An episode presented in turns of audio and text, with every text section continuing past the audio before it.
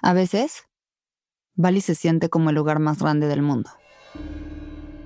Aunque sea solo una isla chiquititita en Indonesia. No tener a nadie con quien hablar me hace sentir vulnerable y sola en esta inmensidad. Llegué aquí en el último de mis viajes, después de 10 años buscando sanar y transformarme en la mejor versión de mí misma. Aquí tengo el objetivo de hacer un repaso de mi vida y encontrarme. Pero hasta ahora, el viaje de sanación sigue sin sanarme. El dueño de la casa de huéspedes en donde me hospedo, Manik, se da cuenta de mi pena y ofrece llevarme a ver a Ketut. Según sé, Ketut es un healer balinés muy sabio y muy famoso. Es hijo de ese Ketut.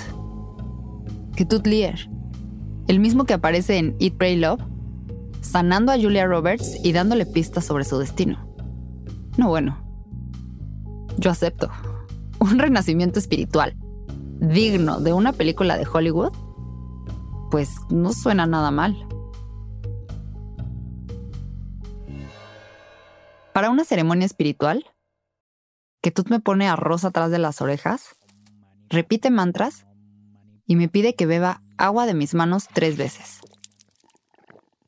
Cuando termina, me dice que mi tarea para sanar es beber agua de coco pero insiste en que debe ser un tipo de coco en particular. No podía ser cualquier coco.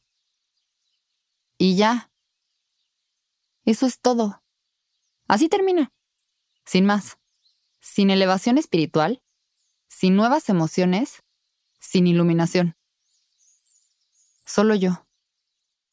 Una vez más sin saber por qué me siento rota. Preguntándome qué serie de eventos logró traerme hasta acá. Mi nombre es Gupa y mi vida comenzó antes de nacer. Bueno, no me llamo Gupa, aunque todo el mundo me dice así. Me llamo Guadalupe Ledesma. Soy maestra en inteligencia emocional y meditación. Así sano yo mientras sanas tú. ¿De qué sano yo? bueno, Agupa es a la persona a la que le pasa absolutamente todo. Pero cuando yo la conocí no me lo hubiera imaginado. Exacto. Yo sano de eso. De absolutamente todo. Mi nombre es Gupa. Episodio 3. Perdiendo la fe. La última vez hablamos sobre mi primera visita a Calcuta sus consecuencias en mi pompa y mi empeño en regresar. Después de desear tanto y tan fuerte, finalmente estaba camino a continuar mi sueño, regresar a India. Y así empieza una nueva aventura, visitar Calcuta por segunda vez. Fue como volver a estar en casa y reconocer que algunas cosas habían cambiado. Yo había crecido y Calcuta también. Esta vez, no viajé con Pita, mi prima. Ni con sueños, ni con expectativas escritas en una carta. Cargaba conmigo la madurez que habíamos aprendido juntas. Venía con el alma y con los ojos bien abiertos. Tenía muchas cosas nuevas para descubrir, pero algunas otras se sentían muy familiares. La casa de huéspedes, los trayectos, el voluntariado. India. Ahora me tocaba enseñarle este mundo maravilloso a mis nuevos compañeros. Porque pues veníamos, quieras o no, de venir de un viaje un poco más superficial en el sentido de que nos importaba qué comer y emborracharnos y los amigos y, ya. Esa es mi amiga María Cabrera que vivió conmigo en París seis meses, disque aprendiendo francés. Antes de sumarse a esta aventura, María y yo fuimos juntas desde pequeñas al mismo colegio católico. Entonces, mi plan de ir a Calcuta a hacer voluntariado en las casas de Madre Teresa Pues le encantó. Ya sé que no a cualquier veinteañera le latería ese plan. Nos fuimos primero seis meses a París en plan de fiesta y estábamos llegando a pasar seis meses de voluntariado en Calcuta.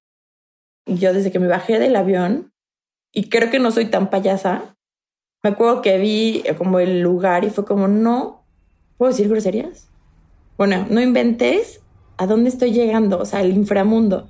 Llegamos como de noche, un vuelo eterno, y estaba todo lleno de polvo, como polvo rojo, como de arena roja, y olía horrible. O sea, desde el, desde el aeropuerto olía asqueroso. Y fue como, no, no, no, o sea, ¿qué onda? Y ya llegamos a la casa, que la casa donde nos recibían, las camas eran chiquititas, el baño era baño lavado, lo que quisieras, todo en uno. Y todo el tiempo salía agua caliente, estábamos como a 42 grados, sudadas. Ya saben que Calcuta, a primera vista, impresiona muchísimo. Toma mucho tiempo acostumbrarse, aunque la verdad yo no sé si alguna vez me acostumbré al calor.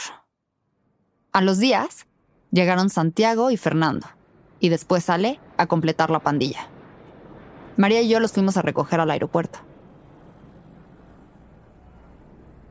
Salimos como al área de taxis que vimos a dos chicas blancas, así queretanas, queretanas, aunque, aunque estuvieran disfrazadas, porque... Ay, ese es Santiago. Las dos llevábamos unos pantalones hippies y playeras súper holgadas. En la India nadie se viste así. Bueno, pero ¿qué íbamos a saber nosotras si éramos unas chamacas de 20 años en una aventura mucho más grande de lo que imaginábamos? Entonces llegamos y las vimos y fue como, ah, amigas. Fue como si nos hubiéramos conocido de toda la vida.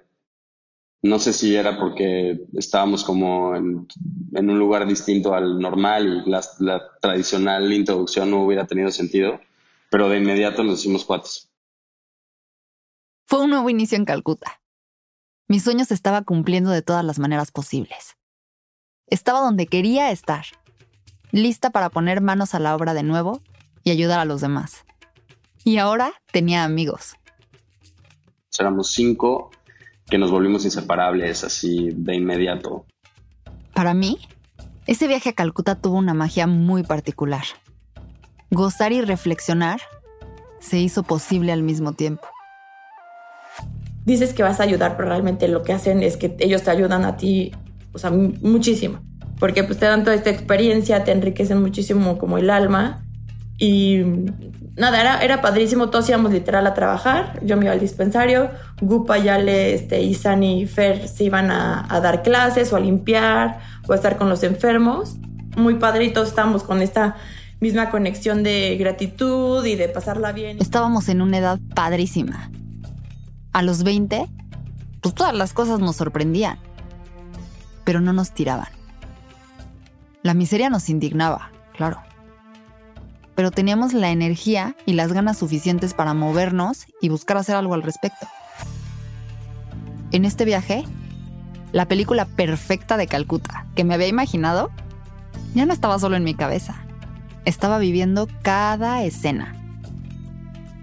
Durante tres meses experimenté día con día el milagro de poder ayudar. Yo ya no quería ser monja como antes, pero que me fuera posible regresar a la India era una prueba más de que mi fe podía mover montañas y vuelos y hasta visas. Un día, especialmente caluroso, al terminar el voluntariado, estábamos saliendo de Premdan y estábamos esperando a un rickshaw, a un eh, taxista, mototaxi, para regresarnos a la casa. Y nos dimos cuenta que había una multitud conmocionada en la calle, afuera de la casa de asistencia. Conforme nos acercábamos, se escuchaban más fuertes los murmullos en bengalí. En medio de la gente había una mujer hecha bolita en el suelo, como de unos, mm, no sé, 60 años Tenía el cabello blanco y estaba muy, muy, muy flaquita. En los huesos, así, flaca, flaca. Estaba llena de moscas. Tenía moscas pegadas en la cara. Imagínate creer que estás salvando el mundo y ayudando a la gente a morir dignamente y toparte con una escena así.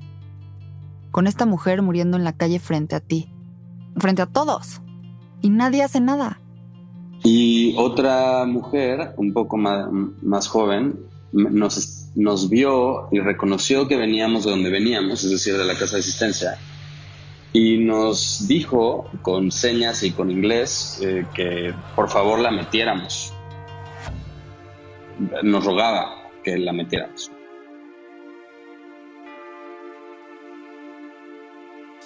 Esta mujer iba a morir. Y en mi mente no hubo duda. Fue como, esta mujer va a morir si no entra a la casa. Y pues lo que me pareció más natural fue tomarla de, en brazos y voltearme y meterla a la casa. Tocamos la puerta de Premdam y volvimos a tocar y volvimos a tocar. No nos querían abrir. El velador salió a decirnos que las hermanas estaban rezando y no podían atendernos. Yo estaba desesperada. ¿No podían atendernos? ¿Las monjas de Madre Teresa no podían salir a salvar una vida porque estaban adentro rezando? Finalmente salió alguien.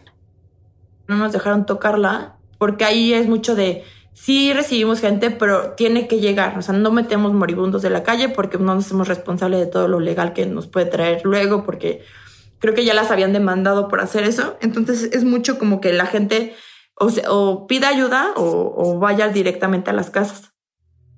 Nos dijeron que la dejáramos ahí, en el suelo, que la dejáramos morir. Madre Teresa decía que su obra era para que la gente muriera con dignidad. Yo pensaba, esto no es dignidad. Pero no pudimos hacer nada.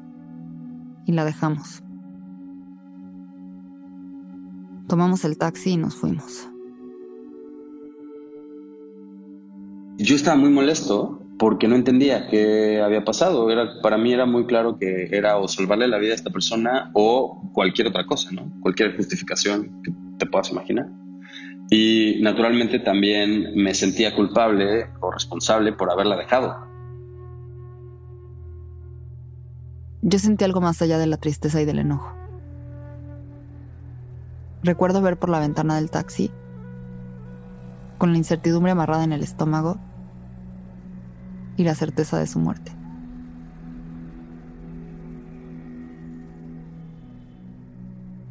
Hasta entonces yo creía que la intención era todo. Que si deseabas con mucha fuerza, las cosas se daban. Pero en ese momento no fue así. No importó cuánto lo deseé. No pude salvarle la vida. Hablamos de, mm, de esa frustración, o sea, como de haber visto a un ser humano en ese estado y borde de la muerte, pues era como irónico, ¿no? En el mejor de los casos irónico, en el peor de los casos era injusto. Eh. Más tarde Santiago se me acercó y me dijo, ¿este es tu Dios, Gupa? Explícame, ¿este es tu Dios? ¿Esto que está pasando aquí lo controla tu Dios? No sé, San ya no encuentro a Dios. A ver, si Dios es esta inteligencia que se presenta para aliviarnos, de quitarnos una carga, es como, vean estas personas, ¿en dónde está Dios? Sentí que había perdido algo que toda la vida me había acompañado de cerca. La certeza de la fe. Con esta realidad se había roto mi inocencia se había ido la mano que tantas veces me había sostenido. Mi relación con Dios estaba en pausa, pero de ninguna manera iba a detener mi voluntariado. Que yo cuestionara mi fe no ponía en pausa las necesidades de la gente que yo estaba ahí para ayudar. Durante los siguientes días trabajamos en Dayadan, la casa de los niños que no habían adoptado y que vivían con alguna discapacidad. Les enseñábamos a leer y jugábamos. Todo regresaba a su curso, o al menos, pues eso parecía. Aunque mi cuerpo seguía procesando el dolor de abandonar a esa mujer en la calle. Y de repente un día, ¡pum! Dejé de ver. O bueno, algo así. Estábamos en el patio de la casa de asistencia y UPA como si nos dijera que le dio alergia un poquito el polvo. Nos dijo como, oigan, como que no estoy viendo bien. Si pudiera como fragmentar mi mirada, la parte de abajo de, mi vista es, es, como borrosa. Y todos, o sea, Fer, San, Ali y yo, minimizando su dolor de, ay no, Gupa, pues ahorita te regresa. A mí me ha pasado que de repente veo borroso. Y ella era como súper clara de, es que no es borroso, no estoy viendo de una parte de mi ojo, o sea, estoy como ciega de esta parte. Al principio no le dimos importancia. Pero el trauma de no encontrar a Dios fue un golpe tan fuerte en mi espíritu y en mis creencias que se estaba manifestando a través de mi cuerpo. Y yo no me estaba dando cuenta. Por las condiciones en las que vivíamos y las cosas que comíamos, en Calcuta siempre alguien estaba enfermo. Siempre alguien le dolía el estómago o tenía algún mal. Y yo pensaba, ay bueno, seguro que es algo de eso. Pero me tropezaba todo el tiempo y me mareaba. En la calle no me la banqueta. E, era muy raro, muy extraño, no tenía otros síntomas. Cuando me caí en la calle, pues ya supe que era hora de ir a un doctor. Llamé a la compañía de seguros y una señorita muy amable me dijo que mis síntomas no eran oftalmológicos, eran neurológicos. No era una basurita en el ojo como creíamos. Tenía que ir al hospital ya. Los doctores y las enfermeras se movían de un lado al otro y hacían llamadas y como me querían internar. Un día estaba con mis amigos en Premdam, viviendo el sueño de ayudar. Y al otro, mi película se estaba convirtiendo, otra vez, en un drama de hospital. Ay, yo no quería eso. Me sentía como en un vacío. Pero ya había estado ahí muchas veces antes era la calma antes de la tormenta. Yo estaba en la oficina trabajando de una manera normal. Mi mamá en Querétaro. Y me acuerdo que Gupa me llamó y me dijo, Ma, es que fíjate que iba en la calle y de pronto como que perdí la visión, me mareé, como que no pude ver y me han estado haciendo como muchos estudios. Es que creo que lo que están diciendo aquí del diagnóstico es algo muy serio. Y mira, ¿tienes una pluma con que apuntar? Sí, sí, mi amor, a ver, díctame qué te dicen. Dicen que tengo N-O-I-A, que significa neuropatía óptica isquémica anterior. Y me dijo, pregunta. Y le hablé a un doctor que es amigo mío, que es neurólogo, que además neurocirujano, que es mi primo, y me dijo, Lorena, lo que me estás diciendo es demasiado serio. A la hora que colgó me dijo, te tienes que ir inmediatamente.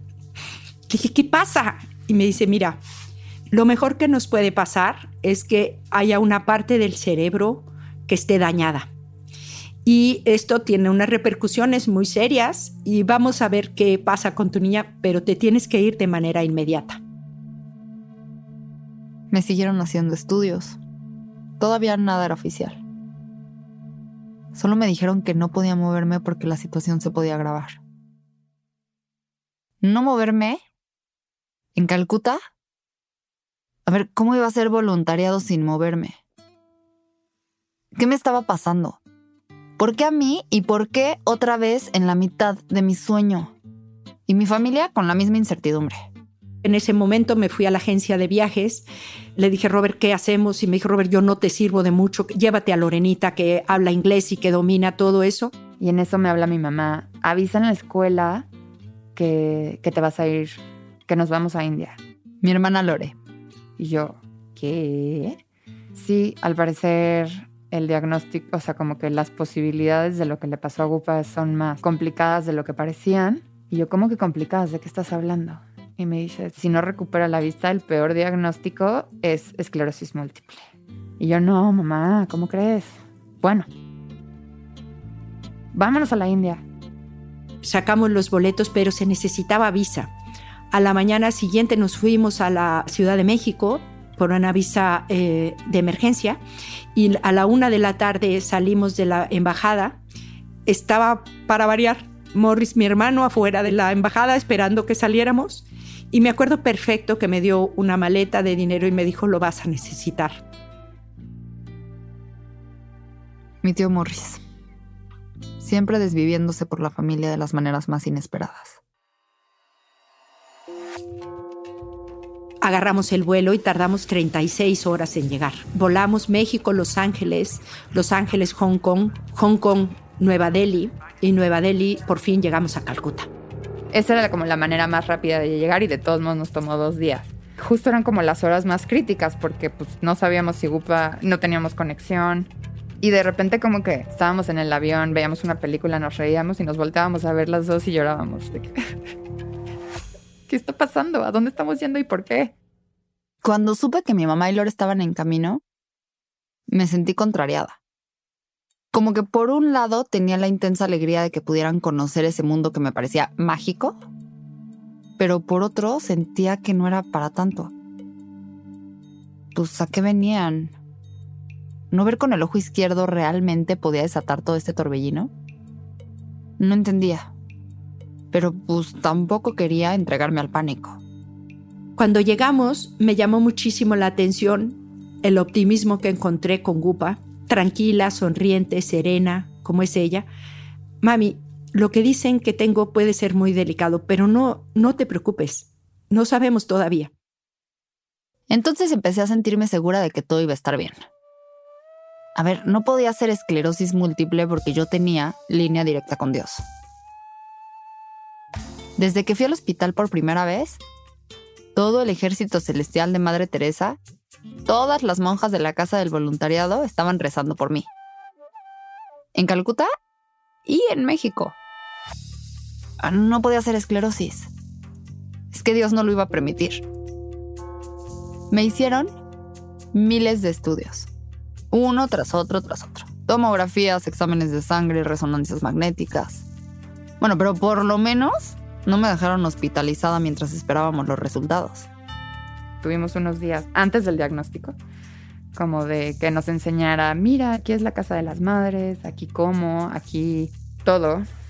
De hecho, me acuerdo que llegando a la casa donde se quedaban, y me decían de que sí, no, no, no, es que aquí hay ratas y vacas por todos lados. Y yo, ¿cómo que ratas?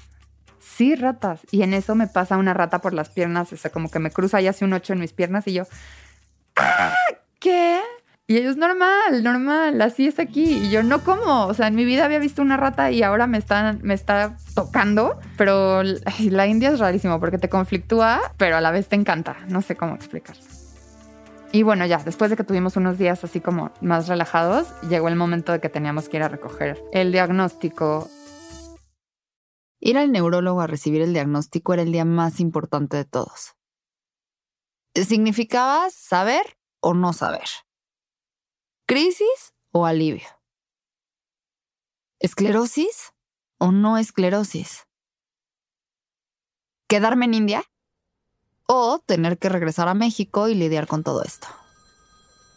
Y mi mamá tenía un sobre con los estudios y estábamos en la sala de espera. No sé por qué mi mamá piensa que yo pueda soportar todas las bombas, así como si me echa un balde de agua fría y yo voy a estar cool. Me separa de Gupa y me enseña el sobre y decía que multiple sclerosis. Y Gupa ahí enfrente platicando de quién sabe qué, bla, bla, bla, bla, ¿verdad, Lore? ¿Verdad? Y yo, así helada y como que volteando a ver una tele que había ahí, pero se me salían las lágrimas como cascada. Y no volteaba porque no quería que Gupa me viera llorando porque pues el, doctor no se lo había dicho todavía. Antes de entrar al consultorio le dije a Lore, Lore, yo no puedo tener esclerosis múltiple. Porque si tengo esclerosis múltiple, me suicido. O sea, me mato. Yo, yo no quiero vivir con eso. Yo no sabía que Lore ya había abierto el sobre. Que ya sabía que esa era la verdad que esa era la siguiente noticia. Y así fue. El doctor nos dijo con todas sus letras, tienes esclerosis múltiple. Con todo lo que implicaba esta noticia y que te lo digan así, pues fue, fue bastante desgarrador.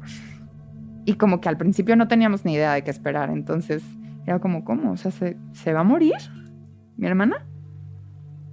Pues era como si me pasaran una película de su vida, así como, como en rápido, como toda mi vida con ella y como si, si fueran a, o sea, como si se fuera a acabar.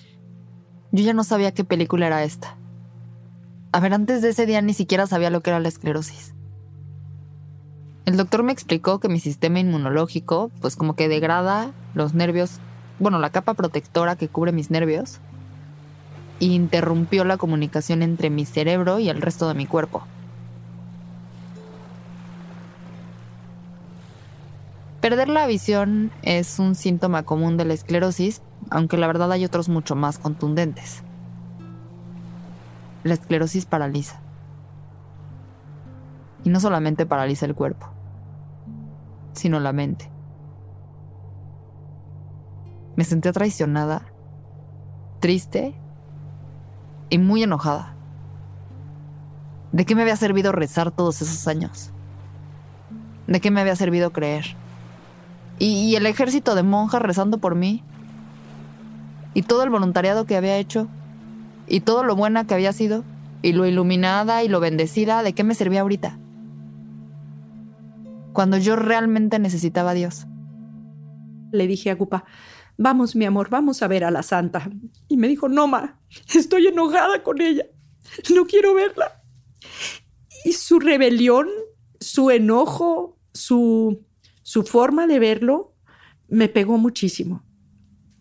Me acuerdo que hablé a, la familia, estaba sentadita en la banqueta, lloré y lloré platicando lo que ya era el resultado de nuestra estancia allá. Cuando nos informaron que el, diagnóstico era esclerosis múltiple. Mi papá.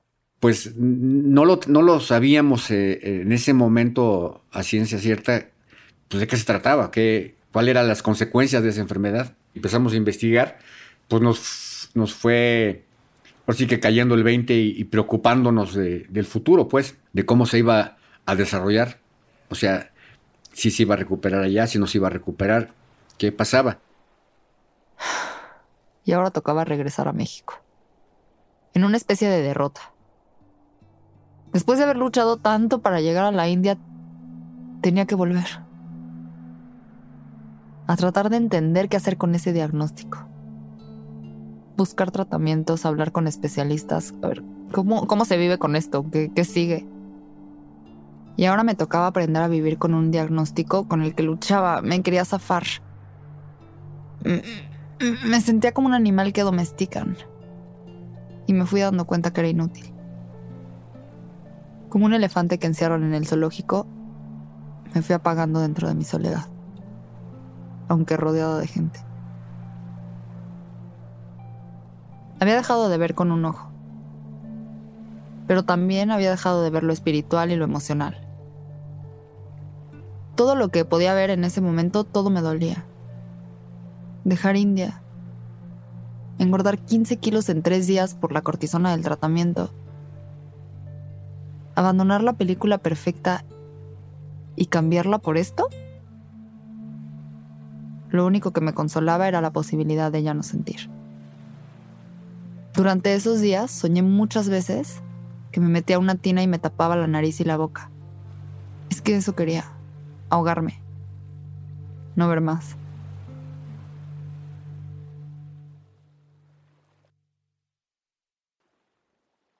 Le pedí a mi mamá que no dijera que regresábamos a México. Yo no quería ver a nadie. Quería seguir fingiendo que estaba en Calcuta. Pero pues ya te imaginas. Me acuerdo de irla a recibir, fuimos todas mi familia, o sea, fuimos todos mis primos, nos organizamos en camión para ir todos a México a recibirla. Eso estuvo padrísimo. Mi hermana Paula. Fuimos todos llenos de colores, de globos, escandalosos como siempre hubo una introducción todos callados y mi tía, que era la que tenía la información de primera mano con mi mamá, dio el mensaje de decir, oigan, a ver, Gupa viene con cortisona, todos hay que ser como más empáticos en no hacer ningún gesto de su físico. Llegamos al, al aeropuerto de México y mi familia había alquilado un camión de estos de pasajeros, 40 personas, y sentimos un apoyo, una solidaridad, un, un ambiente donde todos teníamos el mismo, la misma sensación de estar cerca de Gupa. Fue, fue muy gratificante. Había tantas personas dándome la bienvenida que la gente pensaba que yo era famosa. Y estaban absolutamente todas las personas de mi familia, que no son pocas, con pancartas y mis tías súper amorosas y mis primos súper amorosos. O sea, como que de verdad sentías que podías casi que echarte a ellos como si fuera una ola de concierto de que, te cargaban así. Aunque no era lo que quería, esa bienvenida era justo lo que necesitaba para recordarme quién soy. Para recordarme que no estoy sola. Pero quedaba por resolver lo más importante. ¿Y ahora qué sigue?